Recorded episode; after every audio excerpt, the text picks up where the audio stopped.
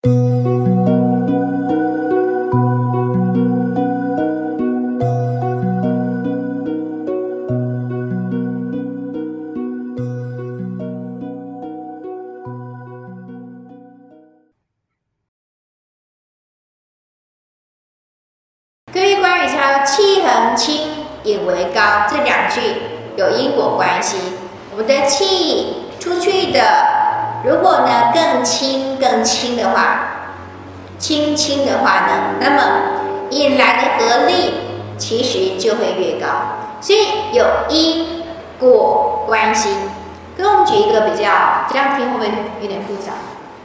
我们本身有关系哈。来一个比较好玩的例子跟大家讲哈。李思培校长那个手指识字哈，他后来就发现呢，如果这个中日混血那个高桥舞哈，如果他可以训练出来，当他有先天的灵觉，如果他可以训练出来，那通常小朋友都比较天真，对不对？那个灵气那个部分应该比较足，所以他就专门去找小朋友来训练，找一群小朋友来练哈。来练了之后呢，哎，就发现呢，跟我们是讲嘛，高桥我后来。摸到那个佛那个字的时候，突然就看不见了，看不到字，不能说看不见，看不到字，他说完全不晓得什么字，但是看到什么呢？很亮的人，有没有？很亮的，他就讲亮人哈，亮人一个很亮的，而且好大好大这样子。那你亮，因为大到就是很高很高，所以呢，他连那个脸孔到底怎么样都看不清楚。所以呢，哎。这个李校长就想说：“哎，那我如果让那小朋友，这个刚入门的没有，算是初阶的哈，让他们呢认这个佛字，不晓得发生什么事哈，绝对发现很好玩。那路北的我小妹妹她说，她会看到什么？她摸到佛的时候哈，手指识字摸到佛那个字的时候，他看到一座庙，然后呢门口呢有一个。”若隐若现的人影，他是这种低阶的哈，也是跟佛有关系，对不对？就看起来很像是那个香客之类的，好吧？就有个若隐若现的人影，他看到是这个。另外一个是陈小弟弟，也是同一班的，他说看就看到一个拿念珠的光头男子哈，这个就有点好笑。那是不是和尚？又不是。他说外面穿黑夹克，那里面哦穿一件白色上衣。白色上衣上还印一个佛，他的四个版本哈。然后呢，高桥就刚刚说那个那个庄园混血儿，他就是一个高大的亮人。那如果是那个孙楚岭呢，那很可怕，他是一个高功能的人士。这个话是李校长说，他说他是高功能人士哈。那个身处于女士呢，她佛的时候就看到万道的金光。非常的高级，他就看到万道的金光，然后再看哦，那就是药师佛，药师佛，哎，真的是有这尊佛啊！药师佛的话呢，他如果是娶小妹妹，就会看到呢三个字，他觉得药师佛还看得到，可是就看到还有很亮的光，那个光亮到很像中午的时候的阳光，亮到眼睛都张不开，他看到是这个这个版本。那如果是那种资深的那个呢，就是那刚那个高桥，他会怎么样？看到那个药原子，五个亮圈一排，就会发亮，五个圈很像是以前我们还有什么什么那个五灯奖那个没有？五个灯五个灯这样子一排的那种哈。然后呢，还有人在采药哦。然后那那个那个亮人呢，大概就是那个是我一般身高的五六倍。所以这很像全，可能像阿凡比阿凡达还高。各位看过那个那个科幻电影哈？比阿凡达还高，大概五六倍哈，比我们一般来讲高要高五六倍。那孙楚林呢？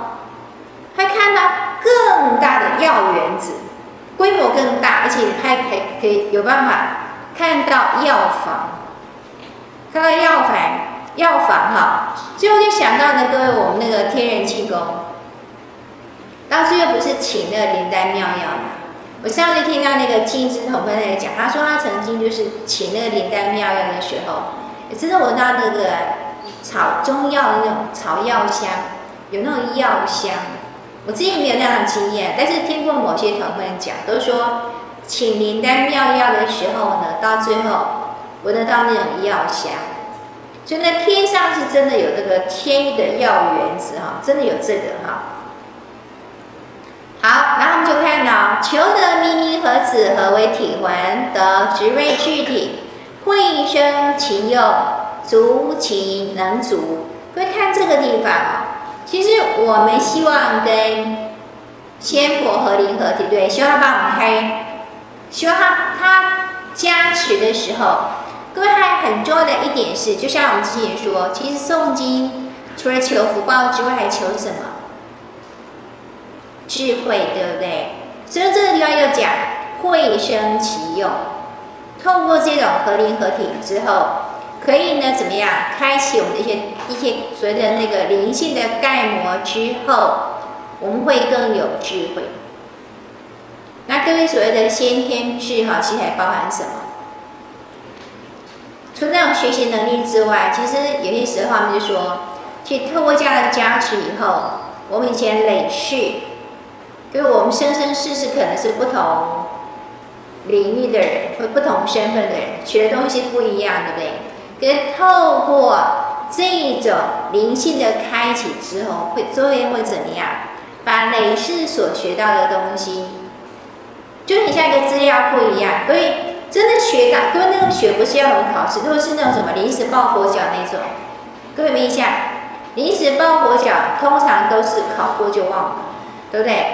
因为其实记忆不深，可是如果是真的读进去的东西，有没有变得自己的一个专有技能的话呢？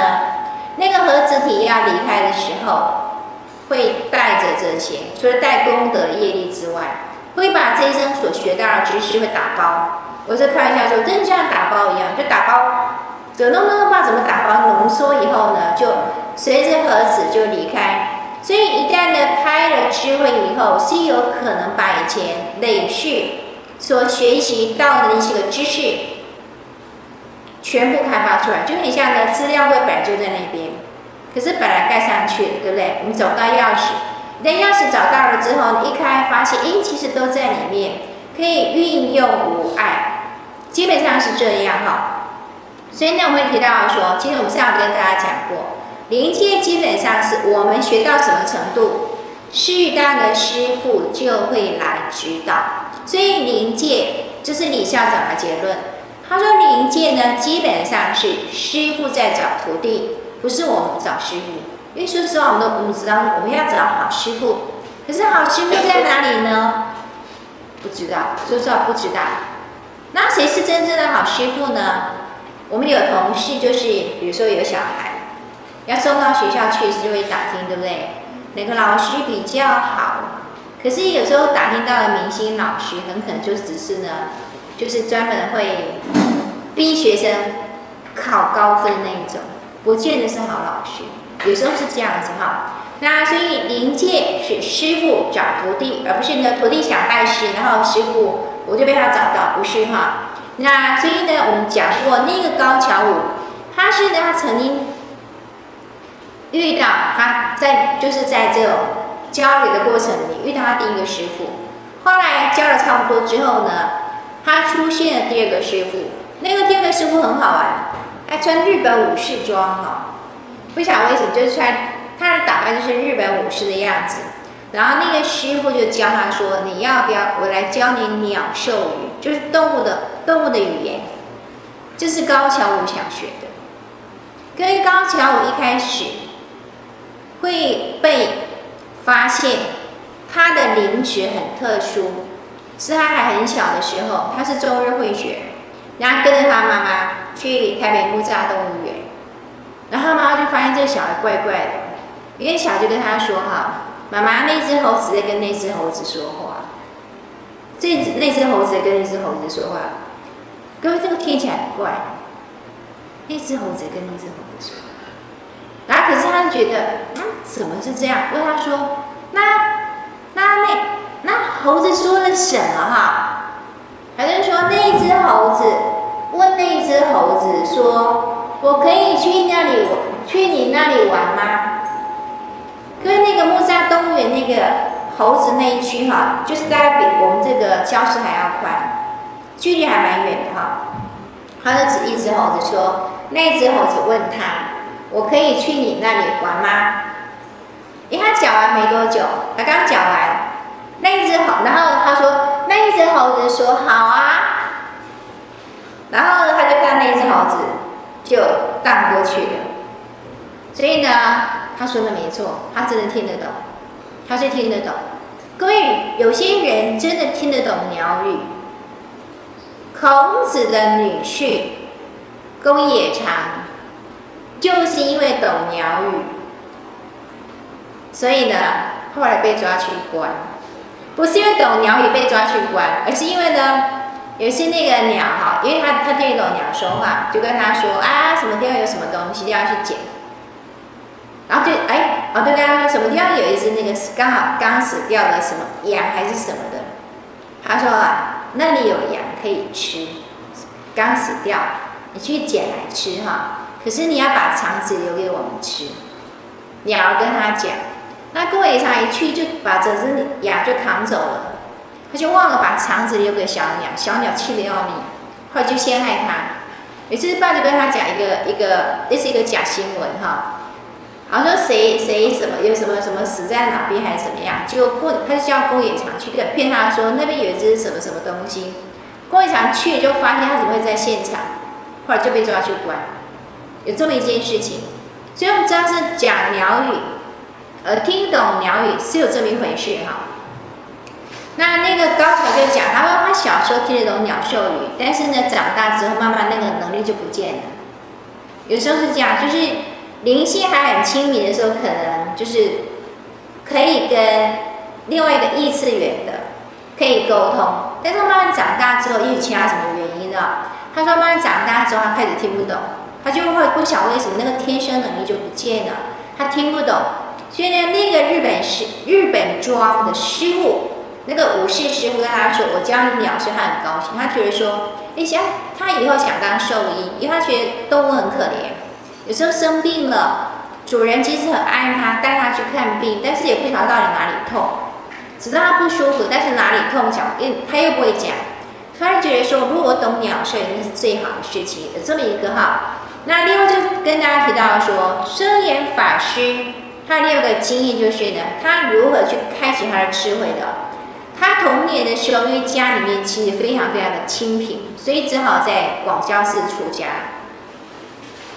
那后来呢？出家以后，他就发现呢，每次要不是要师傅要做早晚课嘛，他那个经文就是怎么样都背不住，背不住。他觉得说那很正常，我就我记性就是不好。可是大师傅说不是，你是因为业障，你是因为业障，所以呢才背不住。就跟他说那怎么消业？跟他的方法跟我跟我们宋高也还蛮像的，只是他只是求，他去拜。拜那个菩萨，每天早晚五百拜，归在那种庙，那种大礼拜那一种五百拜。他开始全身快要虚脱，可是他拜了，那个时候讲得清楚哦，拜了大概三个半月。我们是不是要筑基百日？都是百日筑基对，大约一百天左右。他一开，他感觉有一道能量进来，从此以后他就浑身清凉，不然本来就是每次念。拜完五百拜之后，全身虚脱，然后大汗淋漓。就那时候突然觉得，他礼拜以后呢，身体变得非常的清凉，加之后智慧就慢慢开。所以后来各位知道，圣严法师后来是拿到日本的文学博士的，他是属于高学历的那种出家人，好，他是这个样子。那他的那种智慧就是来自于礼拜，来自于礼拜。那么假如说有一道能量进来。那个感觉就是呢，有仙佛跟他合灵合体，只是他用的不是这个名词哈。那所以呢，各位有没有注意到的是，我们在经文当中经常看到，在请经的仙佛会讲昧毛末悟妙。假如我们自己说我们是昧毛末悟，为什么不能开悟？因为呢，我们的心眼没有开，是暗的，昧是暗的意思。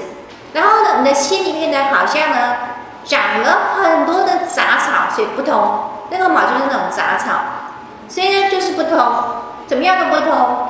所以昧盲目，所以需要心回来为我们启发哈。好，那么再讲一个哈，各位智慧有什么好处？或者说修跟不修有什么好处啊？佛陀有一次呢，他还住世的时候，一次问他弟子说：“我问你们啊，学佛学佛之后，是不是就一切顺利了呢？没有，对不对？我们都知道不可能的事情哈。那为什么还要学？那学这个干什么？那学的干什么？佛陀在讲，我们学佛是为了怎么样？有智慧。”他说：“因为呢，其实如果没智慧的话呢，我们在红尘当中会遇到顺境，会遇到逆境。有时候碰到顺境的时候呢，我们就觉得哇，很欢喜，沉迷在其中。那遇到逆境的时候呢，又太太痛苦了，无法自拔，都会陷在其中，对不对？所以那个就很像什么？很像是一把箭射来，不管是顺境还是逆境，一把箭射来之后呢？”我们就让它留在身体里面，啊，让它呢长烂疮，就是一直在里面不断的在那里作怪。可是如果学佛，开了智慧之后，我们可以把那个箭一旦射过来之后，接受它，然后拔除，然后继续往下走。所以其实师尊讲过类似的话，他跟我们讲，很多时候呢不是没有情绪，我们会有情绪。但是呢，喜怒哀乐要能够过而不留。好，好，接下来我们继续看哈。若有常生烦，以至非常生烦，动烦、静烦，一切无明烦。各位看到这里没有？回回过来看我们的图有没有？如有常生烦，是不是已经到了这个第六有没有？第六个，以下六者，他说。或是非常生烦，或是动烦，或是静烦，甚至呢一切无明烦。所以各位哈，经文上说的是，我们做这样的分类，把它分为十大天人，是一个概略的分类。可是其实有些分类呢是很困难，甚至有些天人，你说它到底是属于哪一种，好像也很难说得很清楚。他只是做一个概率的分类哈。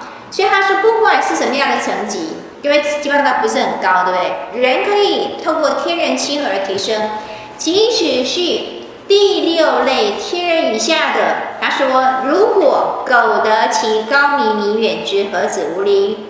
动于机，放其蒙，强其化，实其直，其精亦苦，其动为坚。跟我们先看哈，他是说我简单讲意思哈，即使是比较低阶的天人。比较低阶的天人，他如果能够得到天人亲和的话，那么怎么样呢？不管他其实心念有所动，或是真正的想要有所作为的时候，那天人亲和的功效会反映在什么呢？强化他身体的体质，然后呢，强化他的精神状态，或是开他的智慧啊。那另外一个就是呢，其进亦苦，其动为艰。这讲什么呢？有时候是他被动的，比如说，因为静是被动的，那动是主动的哈。我我这样我是这样解释哈。那所谓的被动什么意思？比如说，其实我们本来就有业力的问题，没有？有时候我们自己会碰到一些困难，不是因为我今天的天地教，而是因为我本来就有这些业力。那另外一种情况可能是什么呢？可能是因为呢，哎，我真的发了大愿了，那所以呢，仙佛要考到。所以有各式各样的考验，所以各位这边讲是什么？苦跟艰，金刚扣，对不对？艰苦，其实非常非常辛苦的事情啊。那接下来我们看到说，其实天上仙佛在看人间众生的时候啊，基本上除了看行为做出来的事情之外，也看我们的心念，对，看我们的心念。这我们讲过几个那种善书里面的故事啊，其实都提都提到这个。就是做什么没有用，不只是这样，不只是做，就算是做得好事，可是心里是邪念，其实没有用的哈。那所以呢，跟我们回到《北斗增祥真经》，讲到呢，星君在看人间众生祈福的时候会怎么样？视宿主动。比如修是星君，有没有？星君其实呢，除了飞斗，除了那个斗旗之外，即使是飞斗旗，它也会主动出来巡查，而且是督察为见，督是大为是小，大还是小，或者心念的起伏，或是呢行为的善恶，它其实看得一清二楚。我这样理解哈，其实看得一清二楚的。好，那所以跟我们来看这边，若有常生凡，以至非常生凡，动凡、静凡，无切一切无明凡，给我把那个序号标在上面，看到常生凡是第六种，非常生凡第五种，动凡、静凡，一切无明凡。所以呢，各位回到就说前面他讲十大天人其之一等，一再的强调天人是平等的，众生是平等的啊。所以我们就提到说前面在讲天人亲和接近一个主轴是我们需要注意的，主轴是天人亲和。还另外一个副主轴是什么呢？就是圣凡平等，这个概念是优先的哈。那所以呢，我们可以看到说，前面讲十大天人其实一等的时候，各位看到倒数第三行啊、哦，我也特别提醒大家说，不是随便讲一讲，不是一般的范围是实质，就是呢，十大天人每一种天人，的确呢，透过天人亲和之后。对他来说都是有帮助的，不管是我们向上祈求，对不对？或是呢，仙佛向下加持，对彼此来说其实都是双赢。它可以透过加持以后，或者说像我们刚提到合灵合体，合灵合体合体，当然对我们对我们凡体来说很有用。那对仙佛来讲，因为它透过一种气气交流之后。我们这个凡体凡灵在人间所学到的，它可以吸收，这是我在圣训看到的说法。就他们可以透，透这种合灵合体之后，可以瞬间提取人间学到的东西。他们也需要这个，好，他们也需要这个，好。然后呢，所以呢，我们会在经末哈，就是在我们刚刚请大家看到，十大天人众以行亲和力，超凡显为圣，得尽。平等律妙，在反复这个东西哦，各位你可以注意到，如果有机会的话呢，各位在自己阅读《天人亲和真经》，你就会发现那个什么直恒等类似这样的概念，他会不断的反复说，会不断的反复讲，就是不断的强调说，每一种天人真的都有机会，都有成圣的机会哈。那所以呢，我们可以看到《平等真经》讲天生万物，陶养云生，然后呢，是含没生。这个没生就是佛教说的无情众生，就是我们说的那些长生观以下的，大家都是都属于这种